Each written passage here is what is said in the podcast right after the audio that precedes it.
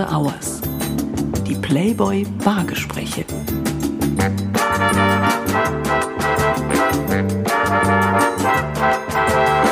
Herzlich willkommen zu After Hours, dem neuen Playboy Podcast. Mein Name ist Florian Beutin und ich bin Chefredakteur und Publisher des deutschen Playboy.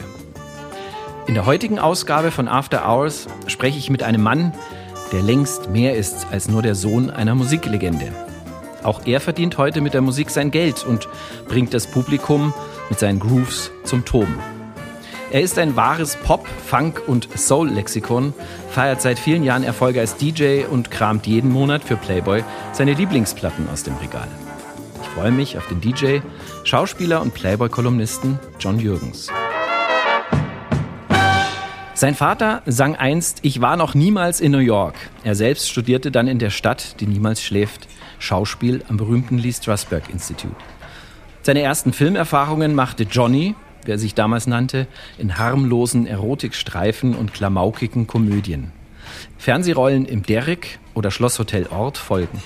In der täglichen ARD-Seifenoper Marienhof besetzt der Jungschauspieler zwei Jahre eine der Serienhauptrollen.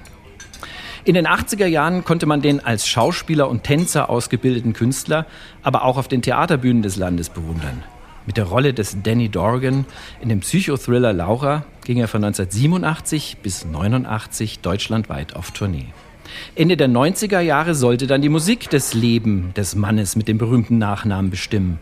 Er legte sich den Künstlernamen John Munich zu und begann in einer Münchner Bar Platten aufzulegen. DJ John Munich war geboren. Ab 2003 dann eine eigene Sendung. Unter dem Titel Munich's Finest spielte der Musikbegeisterte beim Münchner Radiosender Gong 96.3 einmal wöchentlich seine Lieblingsplatten und Lieblingskünstler. Ob James Brown, Earth, Wind and Fire oder Jill Scott Heron. Hauptsache, es ruft anständig. Dann tritt der Playboy in sein Leben. Wieder, muss man sagen. Schon sein Vater spielte immer wieder im Laufe seiner großen Karriere eine Rolle im legendären Männermagazin. Die Playboy-Interviews mit Udo Jürgens sorgten weltweit für Schlagzeilen. So führte eine Aussage im Playboy Udo Jürgens im Jahr 2000 sogar vor Gericht. Er hatte sich vage über eine vermeintliche Affäre mit Prinzessin Caroline von Monaco geäußert. Sohn John muss nicht über Sex mit berühmten Frauen sprechen, um einen Platz im Playboy zu erhalten. Seit 2017 stellt Jürgens den Playboy-Leserinnen und Lesern einmal monatlich eine seiner Lieblingsplatten vor. Unter der Rubrik Wiedergehört zeigt der erfahrene DJ sein ganzes Musikwissen. Im selben Jahr veröffentlicht Playboy gemeinsam mit dem Musikexperten eine exklusive Compilation unter dem Titel The Playboy Session. Ganze 47 groovy Tracks, zusammengestellt von DJ John Munich. Von Aretha Franklin bis zu Marvin Gaye, von Avicii bis Usher. Darunter aber auch ein von John Jürgens eigens komponierter und arrangierter Song.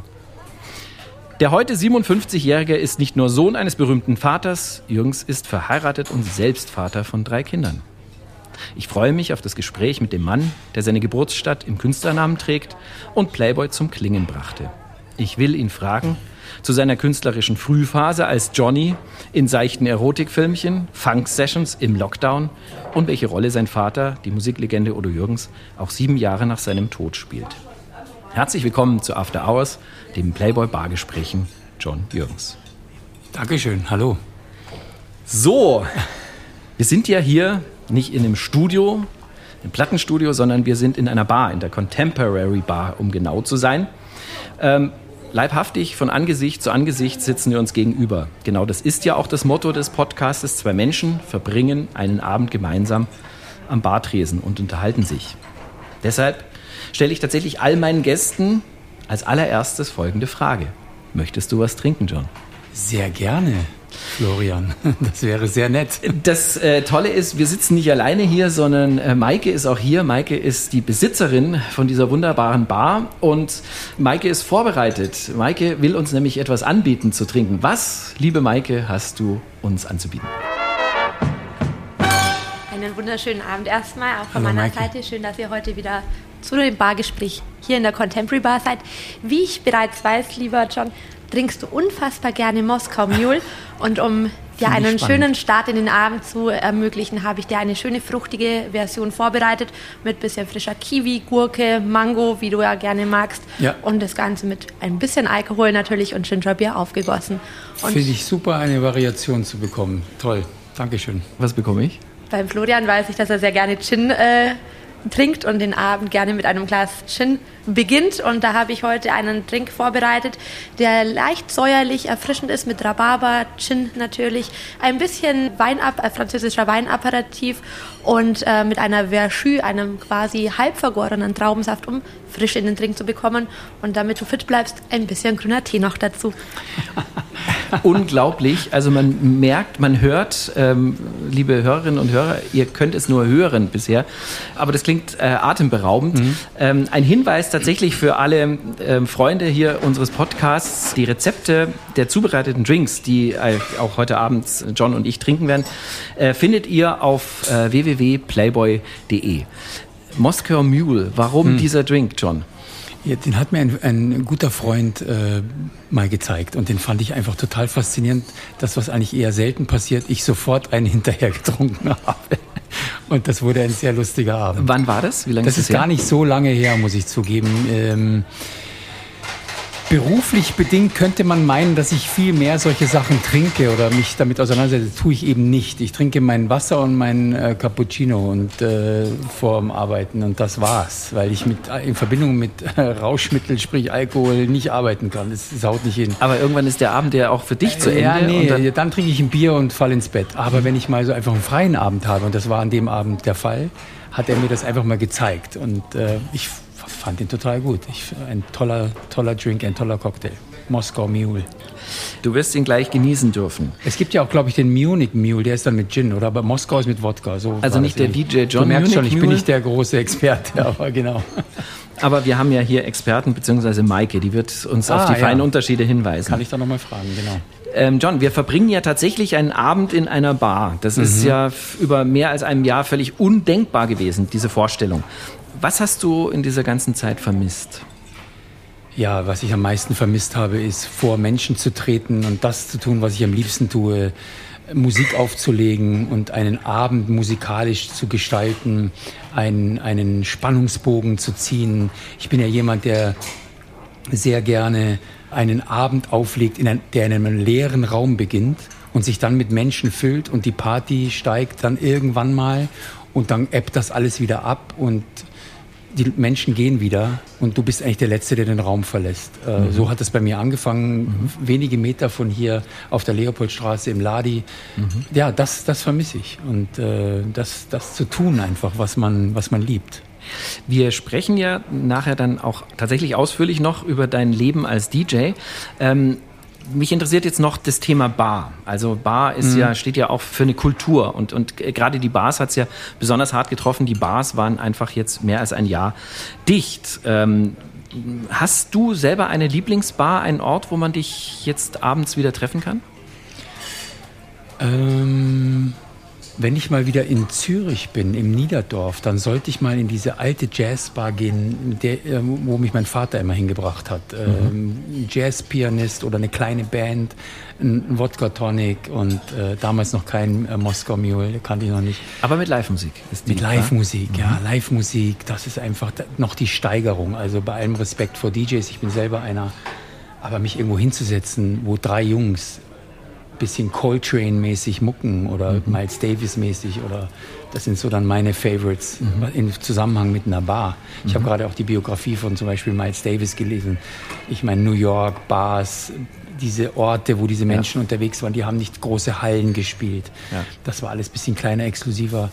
Äh, Das wäre so ein, so ein Ort, Splendid Bar. Splendid Bar im Niederdorf in Zürich. Ich weiß gar nicht, ob es die noch gibt. Ich muss da mal hin. Da werdet ihr John treffen. Demnächst mal wieder Demnächst, treffen. demnächst mal wieder treffen.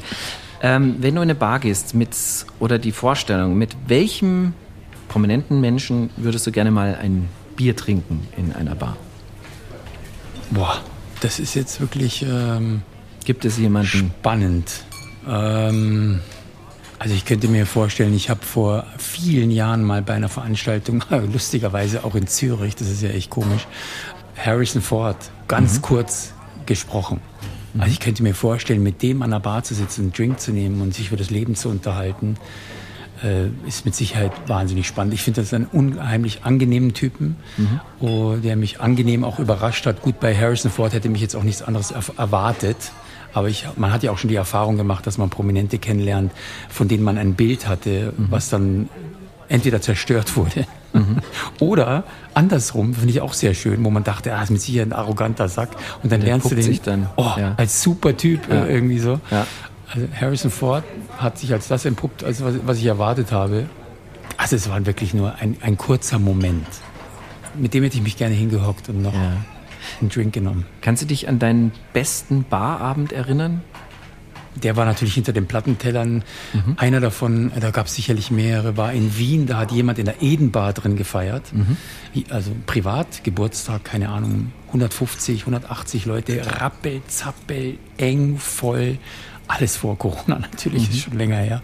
Ich durfte dort mit John Munich and Friends spielen, hatte mhm. also quasi Saxophon dabei, Gesang. Auch Live-Musik. Bisschen ja. Percussion, Live-Musik ja. mit dem DJ mhm. zusammen, ja. Mhm. Unheimlich. Äh, da ging so, da, ist die Sau geflogen, sagt man, die Sau geflogen oder die Kuh, die Kuh geflogen, geflogen und, die Kuh und ist geflogen und die Sau rausgelassen, rausgelassen genau. genau. So.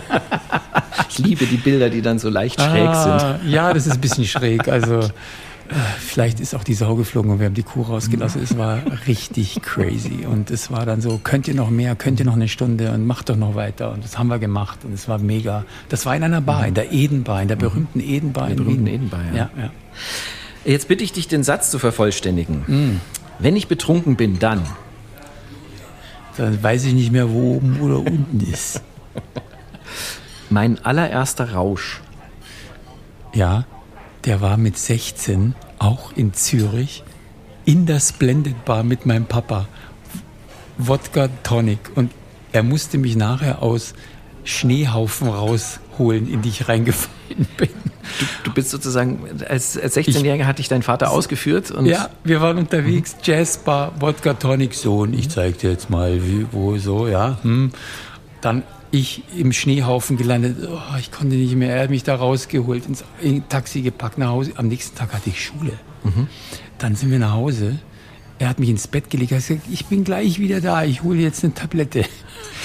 Dann lag ich in meinem Bett, habe hinter mich gegriffen, Schallplatte aufgelegt. Das stand direkt an meinem Kopfende, war ein Schallplattenspieler. Al Jarreau aufgelegt, mhm. Boogie Down. Mhm. Ja. Wow auf 10 gedreht am Verstärker. Ich so Warst laut. du das oder dein Vater hat das so aufgedreht? Ich. Du hast ich, es aufgedreht. Während mhm. er weg war.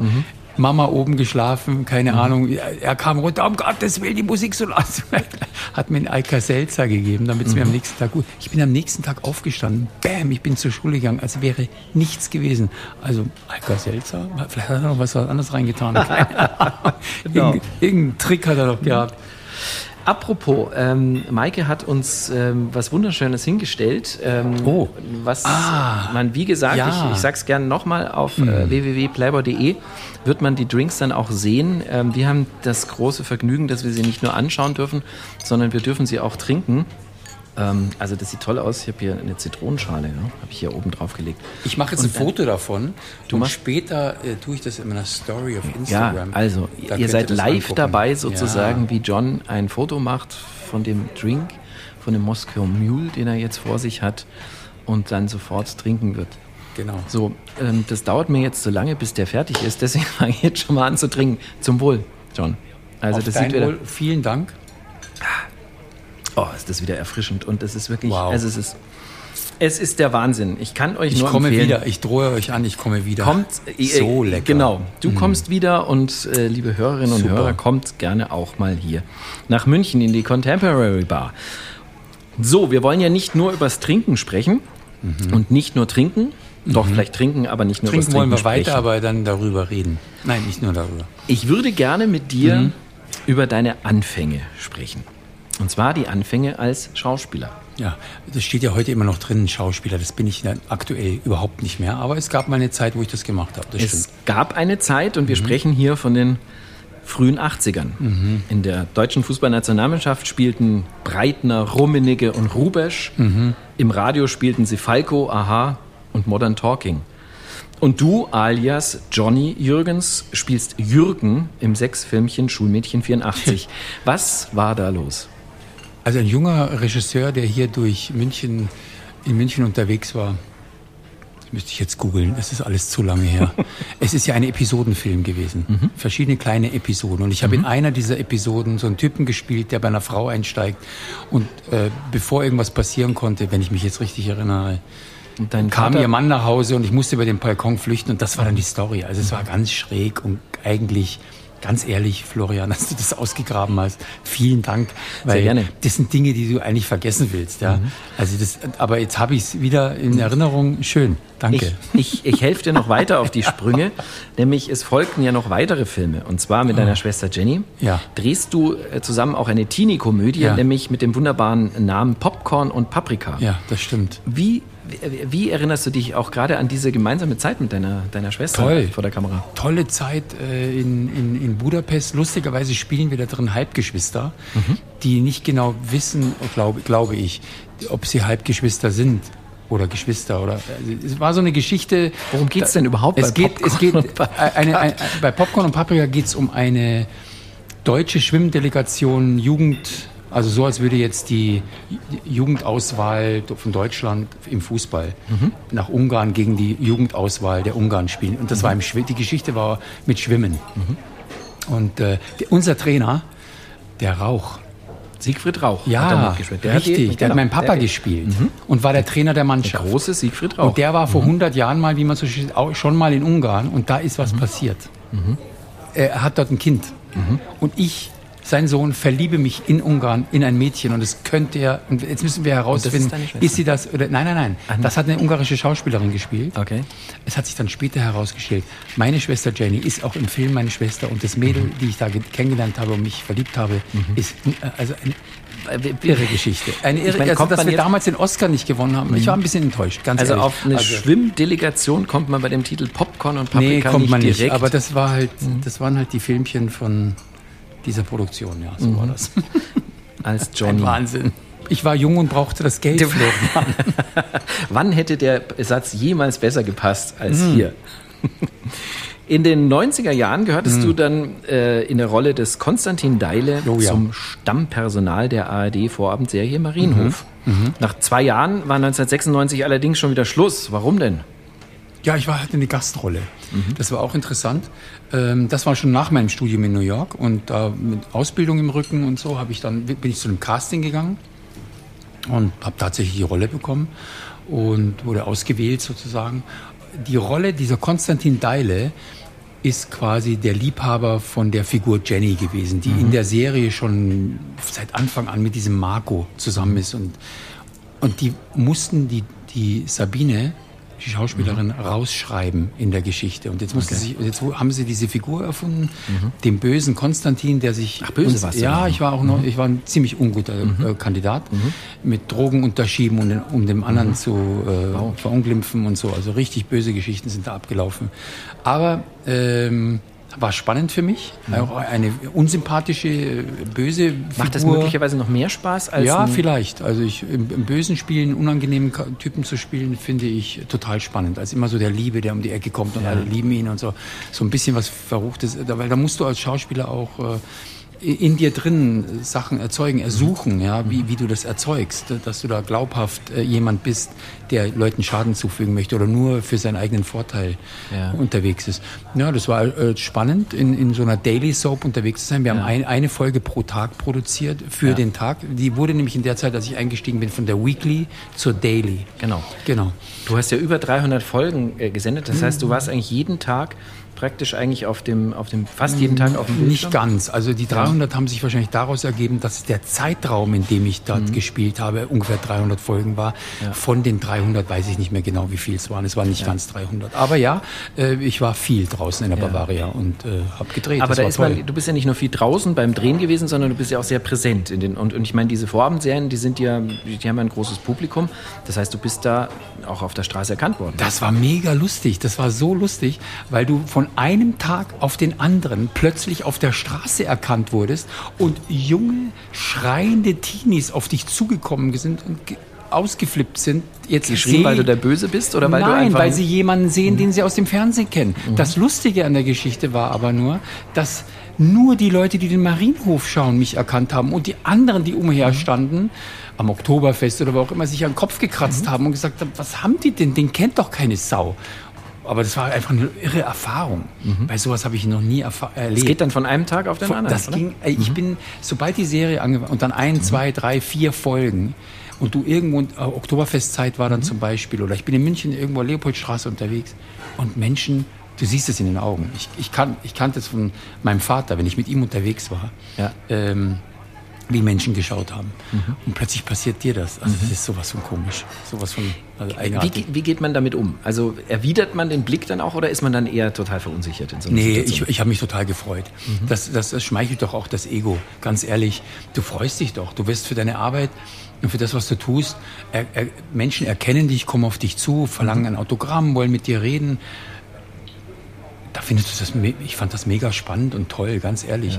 Äh, natürlich ist es so, ich, ähm, wenn du das jahrelang hast und dich überhaupt nicht mehr irgendwann mal, und das hatte ich ja nicht, es war ist auch lustig, nach der Zeit schlagartig, also fast auf den Gongschlag 12 Uhr, wie die Serie ab für mich vorbei war, die lief ja noch ewig weiter, Ja. aber ich war Ja. raus. ja. War das auch vorbei? War das vorbei?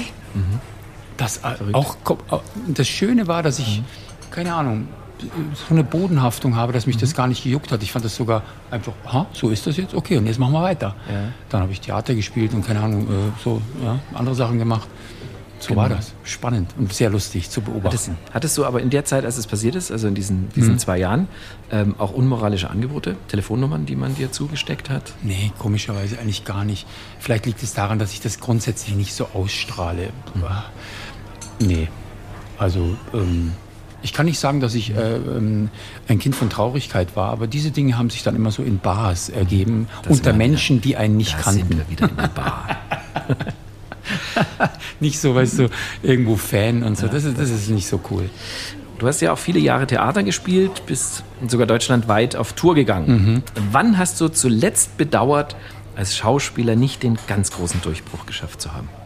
Eigentlich nie wirklich. Äh, Ich hatte eine tolle Zeit. Also gerade auf der Bühne, dieses, dieses Live-Spielen auf der Bühne. Ganz ehrlich, also ich habe mit äh, unglaublich tollen Leuten, Georg Tromalla, äh, Synchronstimme von Danny Kaye und äh, amerikanischen Jack Lemmon und solchen Leuten. Friedrich Schönfelder kennt kein Mensch mehr. Tolle Synchronstimme, ein Sir. Mit solchen Leuten durfte ich auf der Bühne stehen, unterwegs sein. Ähm, später ähm, Peter Fricke und ähm, eben in dieser waren schon große Namen. ja, Äh, äh, gerade auf der Bühne und Boulevard, Theater, Boulevard, Kriminalstückchen und so. Jetzt nichts wahnsinnig schwere Kost oder so, sondern es war immer so ein bisschen beschwingter, ein bisschen mit einem Joke dabei und so. Unterwegs sein, Schauspieler, das war, war eine tolle Sache. Ist das, ist das mehr Rock'n'Roll-Band oder Wanderzirkus, wenn man da mit einem Vielleicht sogar die? Mischung, vielleicht sogar die Mischung dazu. Wanderzirkus ist vielleicht, es ist schon, es sind ja seriöse Schauspieler, eine, eine seriöse Produktion. Ähm, die Locations waren mal die Schulaula von Bottrop und dann wieder das Dingstheater von äh, Das Stadttheater. Stadttheater von Kiss, Bad Kissingen, oder, wo wir überall gespielt haben. Ähm, aber interessant war auch, und diese Erfahrung hat mein Vater übrigens auch gemacht, ist, dass du mit Komödien, wenn du unterwegs bist, in Deutschland, da funktionier, äh, funktionieren manche Jokes in Hamburg und in München nicht oder umgekehrt oder egal, wo du in, in welcher Region du bist. Du haust eine Punchline raus oder meistens habe ich ja die Vorlagen für Georg Tomalla zum Beispiel gegeben, einen Satz rausgelassen und er hat die Pointe. Totenstille im Raum, wo gestern noch die Leute abgebrochen sind vor Lachen. Und das ist auch spannend. Ja. wenn Theaterspielen auf Tournee ist, sind diese, ja, das waren einfach für mich tolle Erfahrungen, äh, Lebenserfahrungen. Und die, es war, ich war dann nicht traurig, wie das vorbei war, weil für mich ging da ganz was Tolles los, eben mit der Musik. Bisschen aus der Notlage herausgeboren, kann ich vielleicht nachher noch mehr erzählen, wie das genau war, aber ähm, nein, gerne. Alles gut. Also ich, äh, ich nehme das Leben immer so, wie es kommt und weine nicht etwas hinterher. Vielleicht hat es einfach nicht sollen sein und das andere sollte eben mehr sein. Das hat schon alles seinen, seinen Grund und seine Richtigkeit. Wie du es schon angesprochen hast, kommen wir auch zur Musik, denn ähm, du hast sozusagen den Übergang ja trotzdem ähm, geschafft. Seit 2003 bist du als DJ John Munich an den Turntables der Republik zu finden. Du hattest ja mit Munich's Finest über viele Jahre deine eigene Radioshow und für Playboy du eine exklusive Doppel-Compilation zusammengestellt. Du wirst von BMW gebucht, legst in den angesagtesten Clubs auf. Und dann kommt Corona. Plötzlich ist Schluss. Keine Live-Events mehr, keine Club-Gigs, Feierabend. Doch dann hast du eine Idee. Ja. Sie nennt sich Lockdown-Funk. Erzähl mal. Ja, die Idee, muss ich ganz ehrlich sagen, hatte nicht ich. Ähm, ich hatte auch so ein Gefühl, aber ich wusste noch nicht genau was und schon gar nicht Lockdown-Funk oder wir haben es damals noch Groove, eine Lockdown-Groove genannt und, äh, äh, und wussten noch nicht genau. Wir ist meine Schwester Jenny, meine Frau Haya. Unabhängig voneinander. Voneinander. Voneinander. Das ist der Moskau Das Mule. ist wunderbar. Von- Maike, von- es, es schmeckt nicht nur Äh, hervorragend, sondern es es, wirkt. wirkt auch. Von, una, unabhängig voneinander, äh, voneinander ähm, spricht mich die Jenny an. Wir telefonieren einmal, zweimal die Woche. Mensch, der Bob Sinclair, der macht da auch was auf Instagram und so. Du musst, das ist Wahnsinn. Schau dir das mal an. Kannst du nicht auch sowas machen? Das ist doch witzig. Parallel spricht mich meine Frau an und sagt, Mensch, mit der Musik, wir müssen irgendwas machen. Du bist nicht mehr, sie macht immer meine ganzen Bookings, A- Administration und was weiß ich. Und äh, war nichts mehr können wir nicht irgendwie, da war noch die Idee, mit YouTube oder wie heißen die, Twitch und was weiß ich, Ja, ja. irgendwas. Soll es geben. So, am Ende des Tages ist dann relativ schnell in mir gereift äh, ein kleines Stativ, das habe ich mir bei meinem Sohn geholt, wo ich mein iPhone drauf mache. Das habe ich mir hier so rechts von mir und dann mein DJ-Pult, meine John führt das übrigens gerade ich vor. führe das, gerade müsstet- vor. Ihr müsstet das sehen. Es ist sensationell. Ich vermisse es so. Dann meine, meine Bose-Box, die hat so einen schönen Satellitending. Den habe ich genau da ans Handy dran gestellt. Das war keine Kabel- und Nichtsverbindung. Es war einfach nur der Sound aus der Box direkt ins Handy rein. Und ich bin auf Instagram einfach live gegangen. Und ich habe gesagt, Hallo Freunde, ich habe keine Ahnung, was ich hier mache, aber ich mache jetzt einfach Mucke. Und lustigerweise ich, bin ich über einen Song gestolpert von Herb Alpert, der heißt Beyond. Und der ist ohne Gesang. Und den habe ich an diesem Tag als Opening-Song hergenommen. Und der war so mega, dass ich den dann 123 Mal als Opening-Song hergenommen habe. Und immer dann, das wurde natürlich dann immer 123 Mal hast du's gemacht. 123 Mal habe ich das gemacht. Im, im, Im ersten Lockdown 68 Mal every day, jeden Tag. Zu einer 18 bestimmten Uhrzeit? 18 Uhr. Also das war selten, dass ich da mal um zwei Minuten nach sechs, da war ein technisches Problem. Ey, die Leute haben es geliebt. Das, du warst ja auch viel drin. Ich war, natürlich Ja. war ich auch drin, klar. Ja, auch heimlich im Hintergrund, wir, genau, irgendwo. Wir, wir teilen ja auch, sage ich mal, durchaus die Leidenschaft Das für einen stimmt, bestimmten, das stimmt. bestimmten Musikstil. Ja, das stimmt. Wie war da sozusagen, du warst ja trotzdem für dich. Ich war alleine in diesem Raum und äh, habe, ja, ich weiß nicht, wie ich das beschreiben soll. Ich habe natürlich die Kommentare gesehen im Handy, die, lau die laufen mir dann entlang, wie Leute schreiben, ah super. Und dann ist so eine Community über die Wochen entstanden von Menschen, die einfach nur untereinander, hallo Sabine, hallo Klaus, Mann, toll, dass du auch wieder da bist. Und die haben angefangen untereinander. Die Jenny und meine Frau Heyer haben das immer so ein bisschen unterstützt, schreibentechnisch. Ja. Äh, Ja, du nebenbei musst es ja auflegen. ja, ich habe aufgelegt. Ja, äh, also reinschreiben ging gar nicht. Ich habe dann immer geguckt und es kamen dann auch manchmal Zettel. Dann wurde die Tochter reingeschickt mit dem Zettel in der Hand, wo zehn Namen drauf standen. So quasi, Papa, die musst du jetzt auch mal grüßen. Die sind alle drin, die haben schon geschrieben. Hast du das übersehen?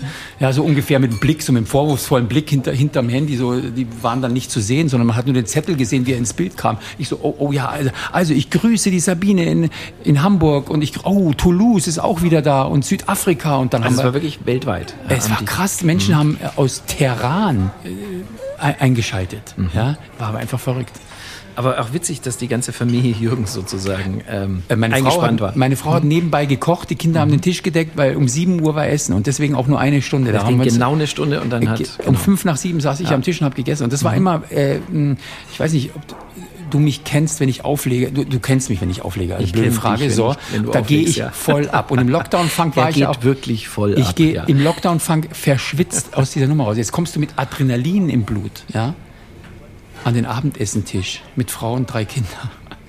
Und sitzt da erstmal, vor allem die ersten Aber die Male. Sonnenbrille hast du abgenommen beim Die Abendessen. Sonnenbrille habe ich dann abgenommen und du sitzt da erstmal und bist noch völlig ergriffen von dem, was du da gerade gemacht hast. Vor allem die ersten Wochen, Tage war das so. Und dann hat sich das irgendwann mal gelegt, kam so eine Routine rein, dass ich relativ schnell runtergefahren bin und dann saß ich da und habe Abend gegessen. Und ich habe auch schnell gemerkt, nicht zu viel darüber reden, was mhm. ich da gerade mache, weil es hat keine Sau interessiert. Mhm. Ständig, weißt du, weil ich natürlich, wie es fertig war, wollte ich immer drüber reden. Und oh, dann ist das passiert und habe ich den Übergang gemacht. Weißt du, und die Nummer gespielt, hast du gehört und so.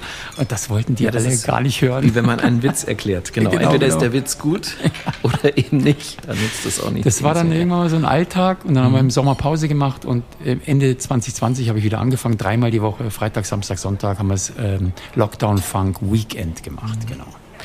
Also ich kenne dich ja tatsächlich ähm, jetzt ja auch schon ein paar Jahre und ich kenne dich wirklich von der Live-Bühne. Ich kenne dich als mhm. DJ und wie du es auch sagst, du hast ja kein bisschen ähm, übertrieben, eher untertrieben. Also der Mann geht wirklich ab. Ich habe mich oft gefragt, so äh, spielt es für dich eigentlich eine Rolle, dass da noch Publikum ist, weil man das Gefühl hatte, du lebst diese Musik. Deshalb auch die Frage, du hast es vorhin angedeutet, so wie kam es eigentlich dazu, dass du DJ geworden ah, bist? Das ist eine super Frage. Äh, das ist eine schöne Geschichte auch. Ich kam gerade so aus der Schauspielerei oder war da noch eigentlich mittendrin. Mal wieder ein Engagement auf Tournee, mal eine kleine Rolle im äh, doppelter Einsatz hieß das, war so eine mhm. Kriminalserie mit zwei Frauen, äh, kleinere Rollen hier und da. Aber äh, es war viel Durststrecken dazwischen, mhm. wo nichts mhm. passiert ist. Mhm. Und da kam ein Freund auf mich zu und hat gesagt, du hast so eine super CD-Sammlung.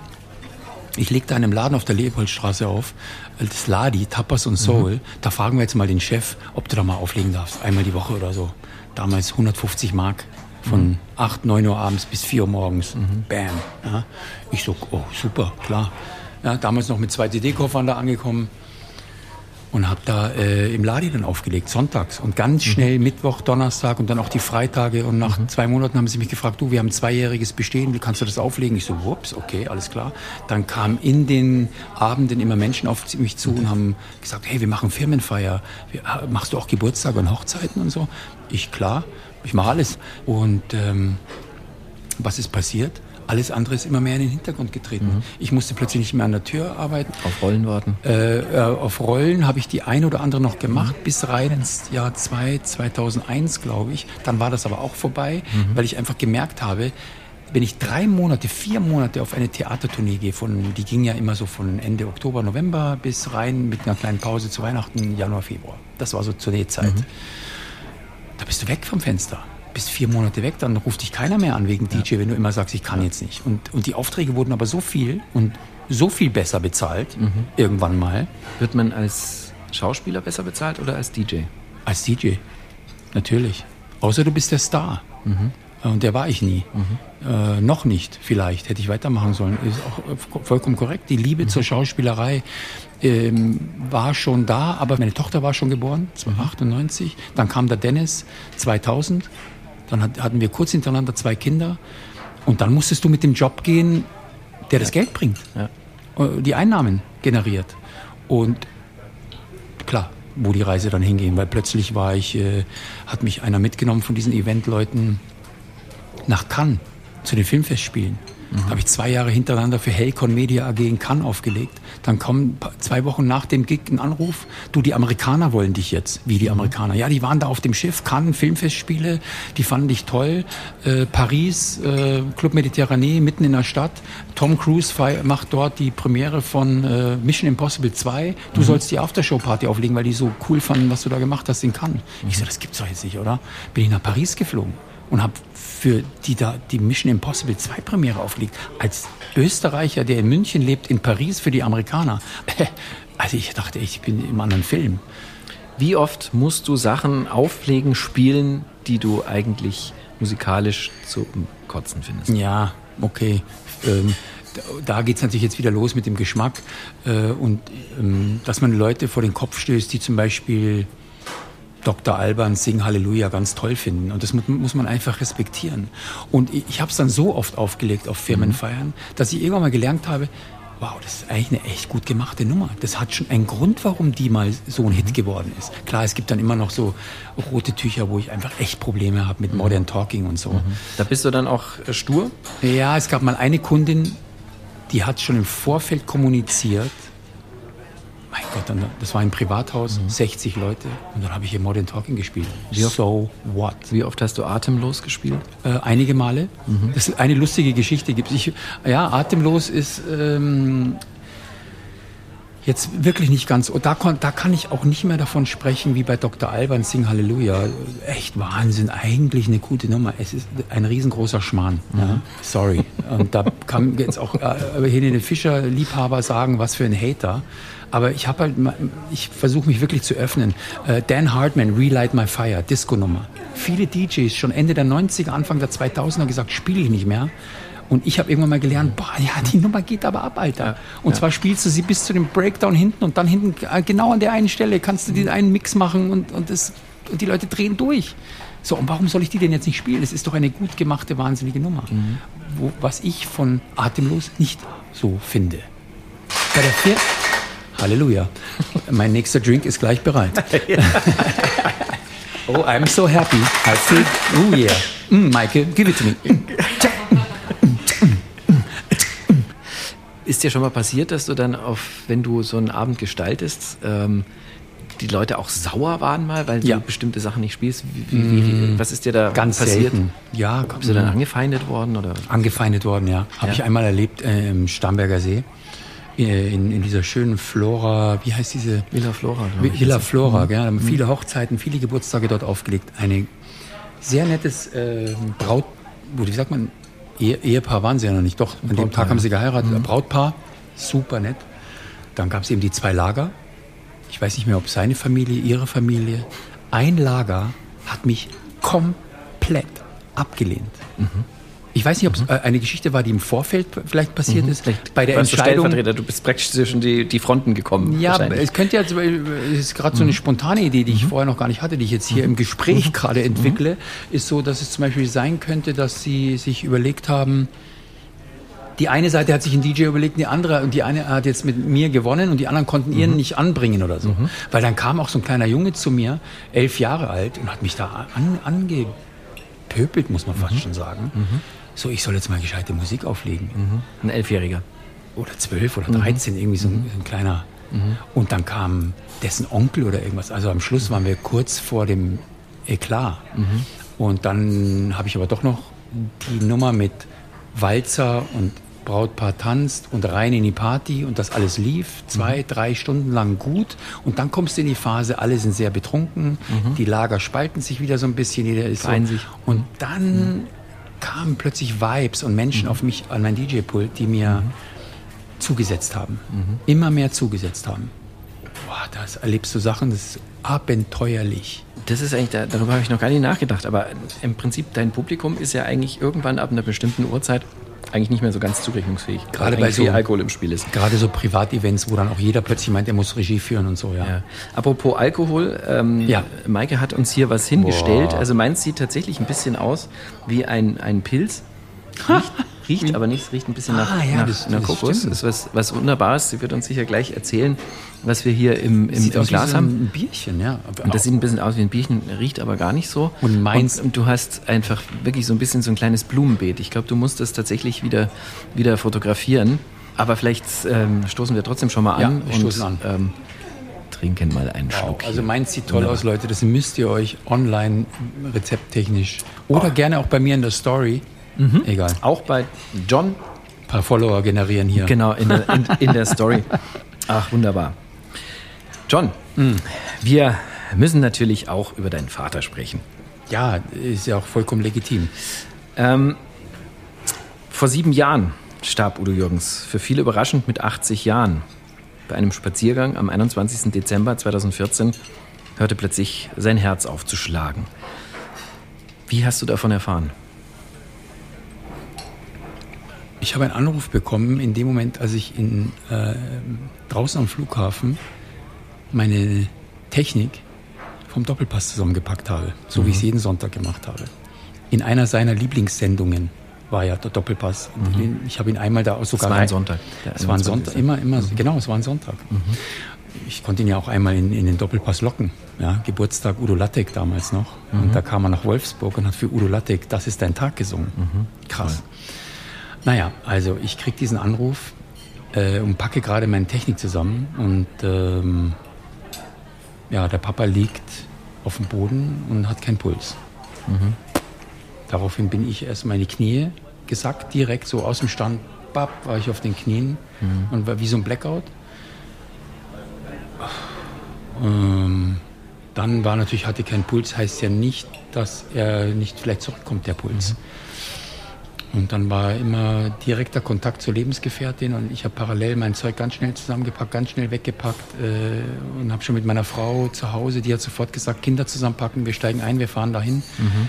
äh, weil ja immer die Hoffnung bestand, wir kommen da an, gehen in das Krankenhaus, wo er jetzt dann gleich liegen wird mhm. und wir werden sagen, Mensch, Papa, was machst du denn wieder für Sachen? Ja.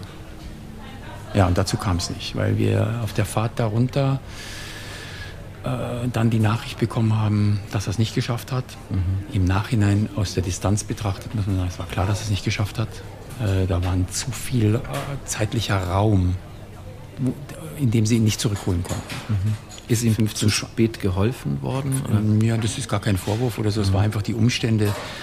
Der Sanker war 15, 20 Minuten oder so. Und wenn du da ohne Puls und Sauerstoff-Ding vielleicht ist dann noch die, muss man sich die Frage stellen, willst du überhaupt zurückkommen? Mhm. Ja, also ich, wusste, Zustand, ich wusste, seine Einstellung dazu. Er wollte nicht an Schläuchen leben und er wollte auch nicht in irgendeinem Rollstuhl leben oder nicht dattrig werden und all das. Er mhm. wollte mhm. auf dem Höhepunkt am liebsten, das träumt ja jeder davon, im Schlaf dann irgendwann mal abgehen. Ja? Im schlimmsten Fall vielleicht noch auf der Bühne, ja. aber das will man ja seinen Fans nicht antun. Also du weißt, was ich meine. Ja. Ähm, nee, er ist nicht mehr zurückgekommen und wir kamen da an. Wir haben die Kinder in ein Hotel gebracht und ähm, ja, das war dann, das war Hardcore. Mhm. Ihr wart gar nicht vorbereitet? Natürlich nicht. Mhm. Es war aus dem Nichts. Mhm. Aus dem Nichts. Ein Anruf und fünf Stunden später siehst du deinen Vater tot am Totenbett. Mhm. Und zwei Tage vorher haben wir noch telefoniert, da hat er mich angerufen und gesagt, ah, sorry, dass ich gestern dich so kurz, äh, so knapp war.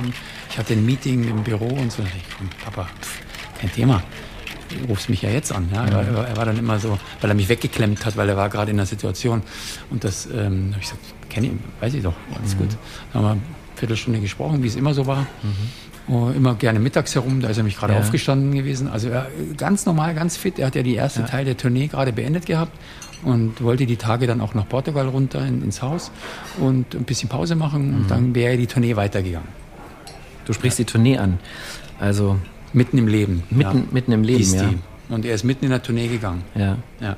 Also ich habe ihn wen wenige Wochen vorher tatsächlich selber auch live gesehen. Das war sein letztes Konzert in München. Das war eben diese, diese Tournee. Und ah, war, du warst im letzten Konzert in Ich war im letzten Konzert. Da war ich auch. Da warst ich, du. Ich war in Berlin und in München. Ja, ja. ich habe ihn in München gesehen. Mhm. Und ähm, also nicht nur in der Rückbesinnung, aber natürlich in der Rückbesinnung noch mehr, muss ich fast sagen, dass so eine, eine Art Abschied schon in der Luft lag. Also es war so eine, so eine große Melancholie. Es war in der Olympiahalle, Stimmt. Münchner Olympiahalle, spürbar. Also es war so eine, er spielte ja auch wieder seine ganzen riesigen, klar. grandiosen Hits. Und klar, das kann man natürlich im Nachhinein immer sagen, so, aber es war so eine, eine Form von, von Abschied nehmen. Ich meine, gut, dein, dein, dein Vater war auch schon 80, das ist ja, sage ich mal, auch äh, trotz allem ein, ein, ein stolzes Alter, auch wenn man, wenn, wenn, wenn dein Vater natürlich ich meine, die Bühne noch gerockt hat. Aber hat er, hat er selber eine, eine, eine Ahnung gehabt, eine Vorahnung gehabt? Nein, er hat eine große Angst gehabt. Beide seine Eltern sind mit 80 gestorben. Und er ist gerade am 30. September 80, 80 geworden. Und dann auf diese Tournee gegangen.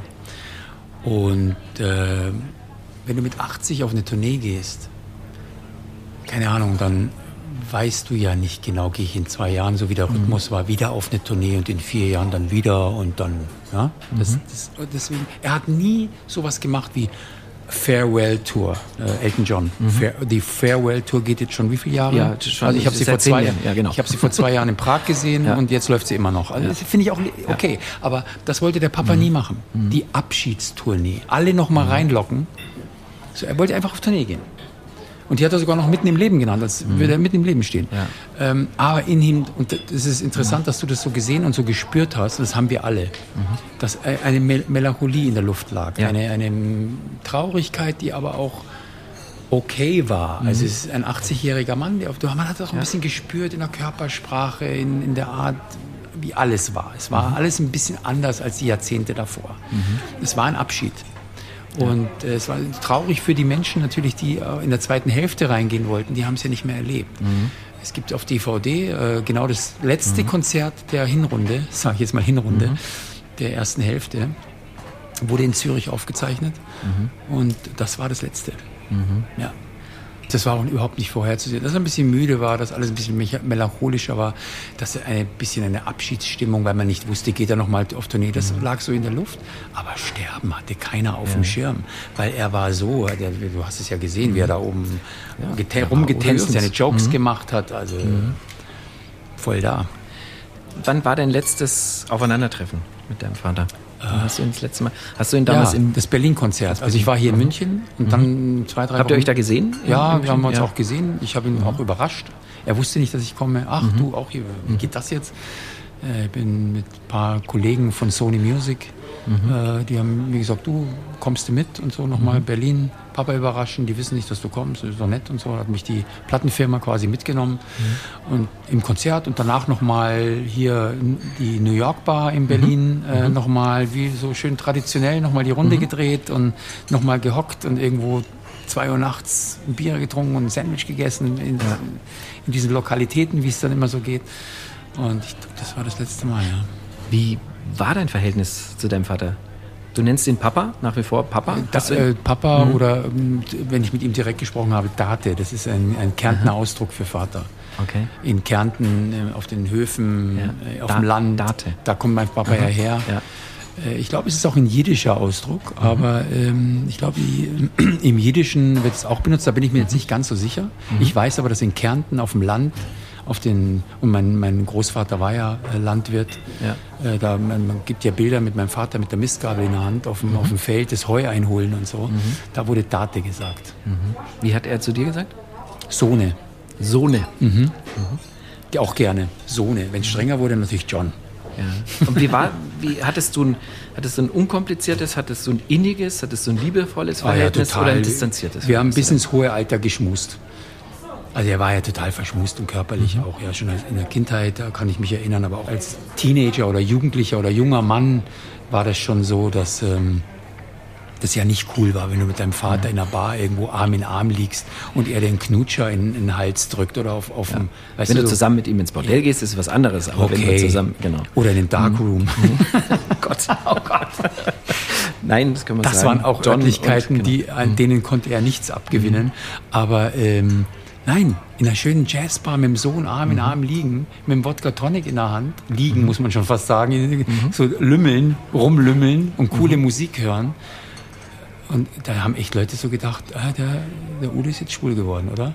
Da musste man jetzt Altersschwulheit immer, oder was? Immer aufklären. Nee, das, er war mit dem Sohn unterwegs und wir waren mhm. einfach so. Mhm. Also da kann man schon von Innigkeit sprechen. Und wir haben beide die Musik geliebt, das gute Essen immer noch, liebe ich immer noch, das lecker essen gehen und, oh, und fein und gute Drinks und ja, das war ja das Leben, Leben und äh, es genießen. Was hättest du deinem Vater gerne noch gesagt? Oh, das ist sehr privat. Äh, da gab es schon noch das eine oder andere und auch die eine oder andere Frage, die ich noch äh, gehabt hätte. Ähm, die ich aber, wie man mich natürlich kennt, komplett bei mir lasse. Ja, weil mh, hm, das zu, vielleicht zu privat, das ist natürlich zu privat. Ja. Aber was, was wir beide unheimlich gern gemacht haben, das lenkt jetzt natürlich auch ab, aber ist uns gegenseitig zum Beispiel auf Gigs besucht und, mhm. und, und dann darüber sprechen, auch offen er kennt dich als DJ auch oder kannte dich ja, als ja, DJ? Ja, ja, Ab, absolut. Er stand mhm. hier eben plötzlich neben mhm. mir im Ladi. So, mhm. Hab gehört, du legst hier auf und stand plötzlich mhm. neben mir. Mhm. Ja, also der war, der war so. Mhm. Mein Papa war auch jemand, der hat die Leute persönlich angerufen und nicht seine Sekretärin hat dort angerufen. Ich erlebe heute Sachen mit Leuten, wo ich mir sage, hallo, Handy, Nummer, ruf mich an. Da ruft dann eine Sekretärin an. Mhm. Sag ich, nee, also wo bin ich denn jetzt? Hat mein Vater nie gemacht. Der hat die Leute persönlich angerufen. Der hat nie seine Sekretärin angerufen und gesagt, bringen Sie mir mal den und den an Apparat oder rufen Sie mal den für mich an und machen Sie mal da einen Termin. Es gab gar keine Sekretärin. Mhm. Der hat die Leute selber angerufen. Mhm. Manchmal auch drei Uhr nachts. Okay, das konnte passieren. da war gut, wenn du dein Handy aushattest, weil da wollte er dann reden. Ja? Mhm. Aber äh, nein, der Junge der in einem äh, Haus aufgewachsen ist, wo der Vater auf dem Feld gearbeitet hat, auch. Ja, Date, bodenständig, vom Land sozusagen. Ja, Kärnten, mhm. normal aufgewachsen. Klar war das dann alles irgendwann mal nicht mehr normal, was ja. der erlebt hat. Ja. Aber er ist damit, glaube ich, ganz gut umgegangen. Was würdest du sagen, ist das Vermächtnis deines Vaters?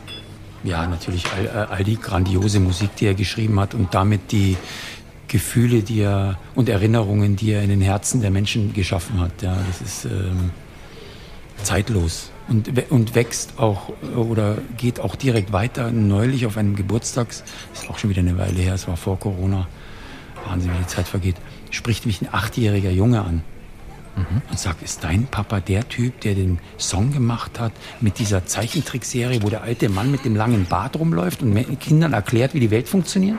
Da sage ich, ah, du meinst tausend Jahre sind ein Tag. Oder ja, ja, tausend Jahre. Ist das dein Papa? Hat der das gemacht? Da habe ich gesagt, ja, das ist mein Papa. Hab das Handy ich hätte jetzt an Tom und Jerry gedacht. Ja, aber, das auch. Aber ja, der hat jetzt ja. zum Beispiel äh, tausend Jahre sind ein Tag. Mhm. Äh, der alte Mann mit dem mhm. langen weißen Bart, mhm. der den Kindern die Welt erklärt hat. Gab es so eine Serie. Ja. Also auch, auch ähm, die Tom und Jerry Nummer. Du wirst von Kindern angesprochen. Und das ist cool weil die nächste Generation ist, ist da und, und es ist zeitlos und das ist schon, das ist auch ein Vermächtnis, ja. Also es ist nicht so eine Eintagsfliege oder bei allem Respekt. Ich würde sofort unterschreiben, wenn einer sagt, ich mache jetzt einen One-Hit-Wonder und mhm. alles gut. Aber der äh, auch, ja, muss man erstmal schaffen. Wie viele Hunderte und Tausende haben das nicht geschafft und haben Musik geschrieben und haben gar mhm. nichts geschafft. Ist auch, auch toll, ein One-Hit-Wonder zu schaffen. Ja, She's a Maniac äh, Ding, ja, zum Beispiel oder so. Aber der Alte hat da anders Gas gegeben und ähm, das war so tief in ihm drin. Auch dieser Grund, warum ihn Menschen so respektiert haben und so geliebt haben, ist, dass sie einfach wussten, der singt keine Lieder von anderen nach. Mhm. Der singt das Zeug, das aus seiner Birne kommt. Mhm. Der hat es selber geschrieben. Mit dem Bleistift in der Hand die Noten hingeschrieben und sich einen Text dazu überlegt, den er dann mit ja. ausgecheckten Textdichtern nochmal verfeinert hat. Mhm. Ideen, er hatte eine Zeile. Wir saßen irgendwo in einer Bar, hm, mhm. wieder in einer Bar und er, und er hat eine Zeile. Äh, wir reden über irgendwas und plötzlich sagt er so, boah, gib mir deine Angst. Boah, Wahnsinn. Also du warst auch dabei, ich war bei, wenn ich, sozusagen... Er hat auch Sachen in den Raum geworfen. Gib, gib, mir mal Synonyme oder gib mir mal Ideen oder so Worte. Hau mal was raus in die und die und die Richtung. Mhm. Hat dann so einen Song gemacht, der heißt Alles, was gut tut. Sag mal alles, was gut tut. Sag mir mal alles, was gut tut. Hau, hau's mir einfach hin. Mhm. So Jenny, ich, Freunde und die haben alle mhm. äh, Zettel mitgeschrieben und so, hat alle so Begriffe und dann hat er das in den Lied, in den Text, äh, alles, was gut tut, reingehauen. Mhm. So eine Spaßnummer. Mhm. Oder auch andere Nummern, die sind entstanden, sitzt im Auto, Stille, fährst irgendwo in Portugal von A nach B und plötzlich so, ich habe die Zeile. Sofort Handy raus, Texter angerufen, in wo der mhm. gerade sitzt in Deutschland. Mhm.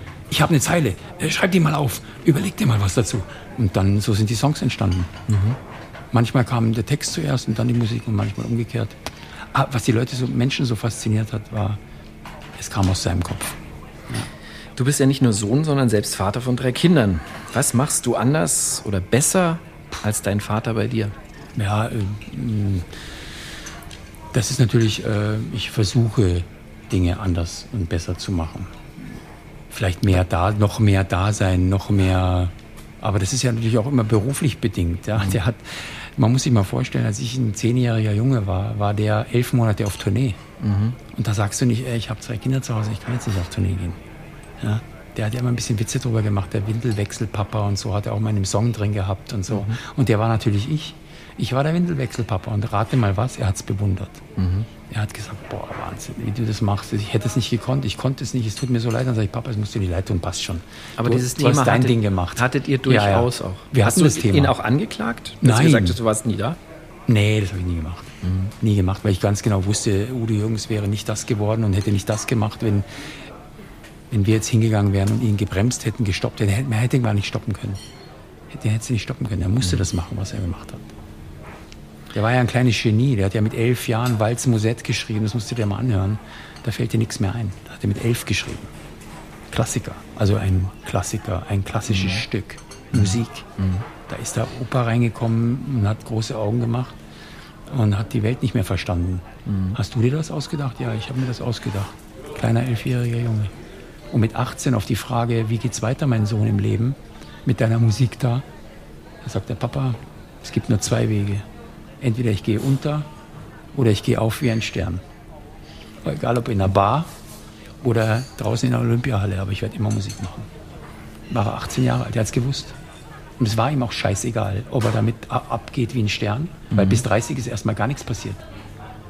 Irgendwann mal haben dann angefangen die äh, Amerikaner, weil Ralf Maria Siegel, in seinem Verlagskoffer die Sachen nach Amerika gebracht hat, haben die Amerikaner angefangen, Matt Monroe, Sarah Vaughan, äh, Bing Crosby, griechischer Wein, Share the Wine hat er gemacht, haben die Amerikaner angefangen, seine Songs zu singen und zu Top Ten Hits gemacht. Dann kamen die Schecks in Deutschland an.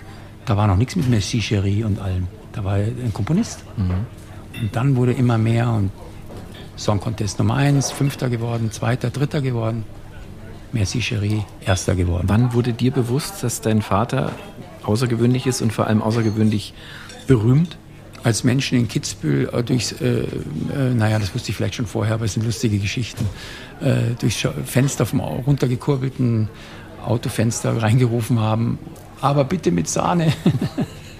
Als ihn erkannt Bei jeder Gelegenheit. Du saßt mhm. im Lokal, hast einen Schnitzel bestellt, ein Kellner so, aber bitte mit Sahne. Es war, oder Leute auf, auf Raststätten, Autogramm auf ihrem Arm wollten, wo der Papa Wut in Brand gekommen ist. Aber mein Sohn, gibt keine Autogramme. Mit acht Jahren, wo sind wir denn hier?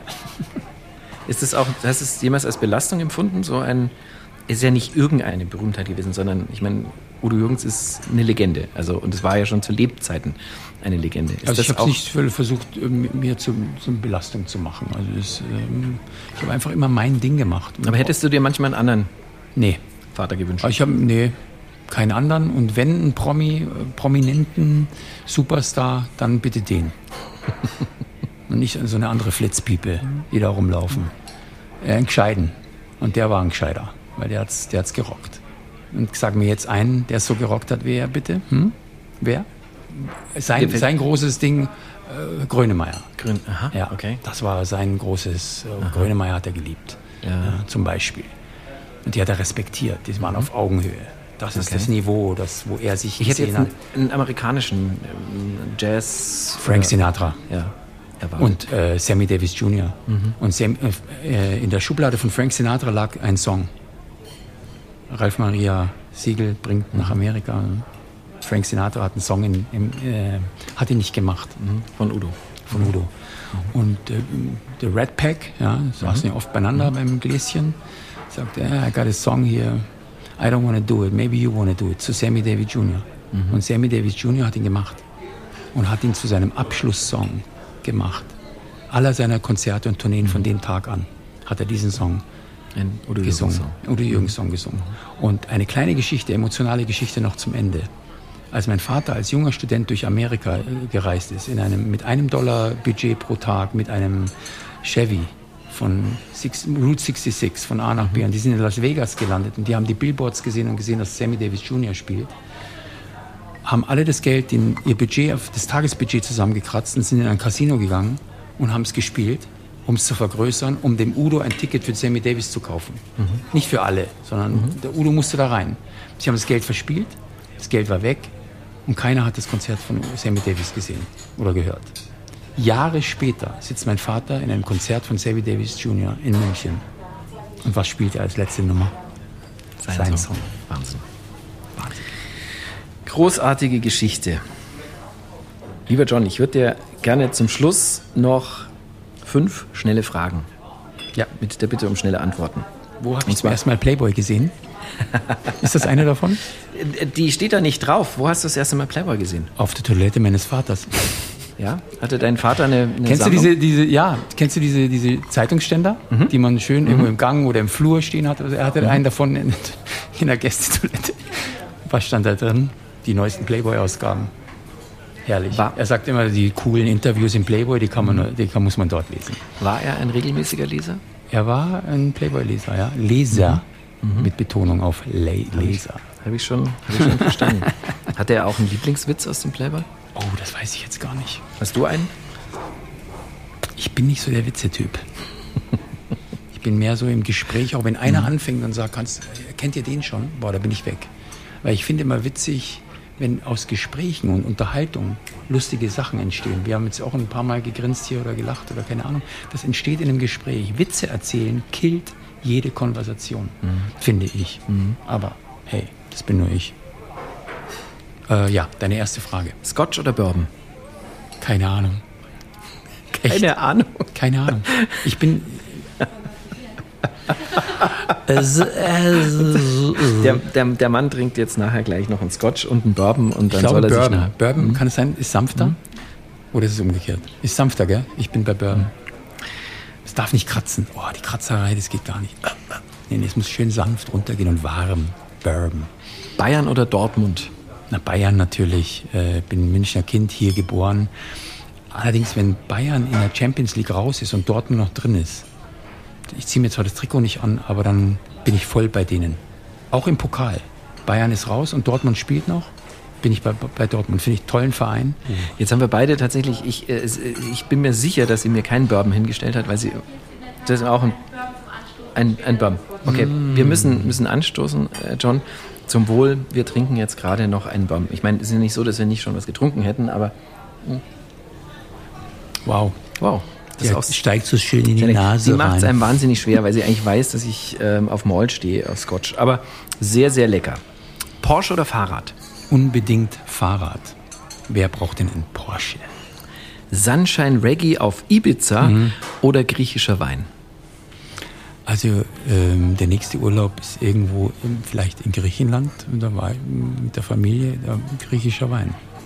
Lieber John, Aber Ibiza ist auch schön. lieber John, es war großartig. Vielen Dank für dieses Gespräch. Ja, vielen Dank für dieses Gespräch, dass ich hier sein durfte. Und äh, wann ist die Party, sagst du? Wann, wann geht's los? Wir lassen es euch alle wissen. Auf ich dein gehe Wohl. wieder zum Mule zurück. Auf Hier, dein Wohl. auf dein Wohl. Vielen Dank. After Hours, die Playboy Bargespräche, ist ein Podcast von Podimo. Produziert von Alex Wunschel und Frank Busch. Moderation Florian Beutin. Mehr Infos zu den Interviewgästen und die Rezepte für die Drinks von Maike findet ihr auf playboy.de slash podcast. Feedback und Vorschläge bitte gerne an podcast at playboy.de.